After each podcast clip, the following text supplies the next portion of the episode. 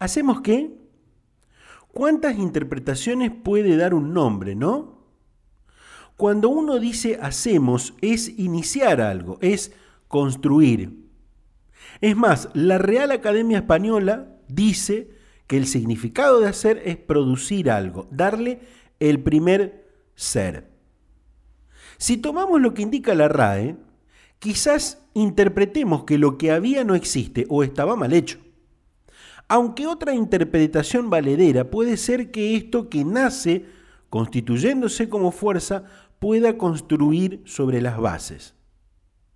Lo cierto es que el sector político del actual gobernador de Santa Fe, Omar Perotti, le dio nacimiento a Hacemos Santa Fe. Casualidad o no, nombre muy parecido al espacio del derechizado peronista cordobés Juan Schiaretti, Hacemos por Córdoba. Otro parecido entre estos peronismos de la región centro del país es que ambos buscan diferenciarse del kirchnerismo que hoy tiene el mando nacional. Pero lo cierto es que Omar ya tiene perotismo, aunque algunos hacen el esfuerzo para resaltar que será santafesinismo. Durante el acto de presentación del perotismo, que fue virtual, donde no estuvo Perotti, estuvieron sus allegados, sus cercanos, sus laderos, muchos de los cuales se los vio hasta hace algunos años levantar las banderas de otro tipo de peronismo. Es más, hasta participó la diputada, la actual, desde la coalición cívica, que integra Juntos por el Cambio, se le reclama la banca. Hablamos de Cecira Arcando del Partido Fe. Los dirigentes que estuvieron a cargo de la oratoria principal del acto por Zoom, adelantaron que el espacio tendrá representatividad en todas las localidades de la provincia en las próximas elecciones. Es más, se vio tanto al comienzo como durante el evento videos con mensajes de gente de todos lados. Fue un acto raro, por varios motivos. En primer lugar, porque cualquier tipo de peronismo en tiempos de normalidad hubiese movilizado a un escenario central con sus plateas preferenciales.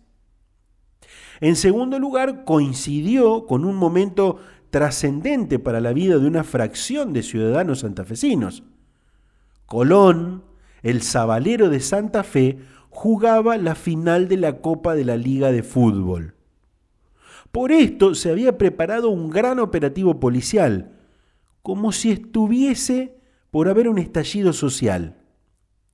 Bueno, los hinchas salieron a festejar igual por toda la capital provincial y por supuesto no era para menos.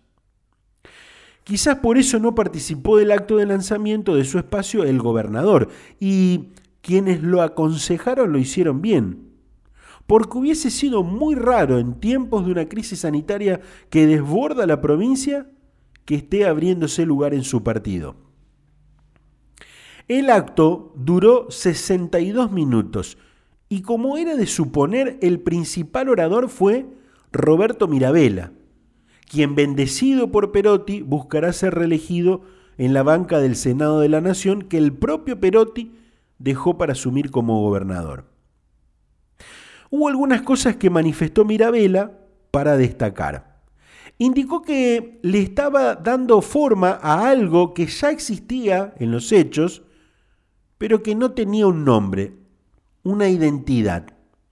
Y esto les daba un sentido de pertenencia aclarando que lo que nació en Rafaela de alguna forma, desde ahora estará más organizado estructuralmente. Dijo también que era bueno ver a muchos dirigentes de otros espacios políticos que vieron que esto no era excluyente, no era sectario, y que compartían una manera de ver las cosas y por eso se sumaban muchos a participar.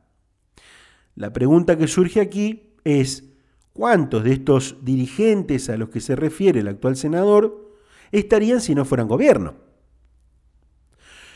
No vean fantasmas donde no los hay. Nosotros integramos el frente de todos y somos parte fundacional, dijo Mirabella.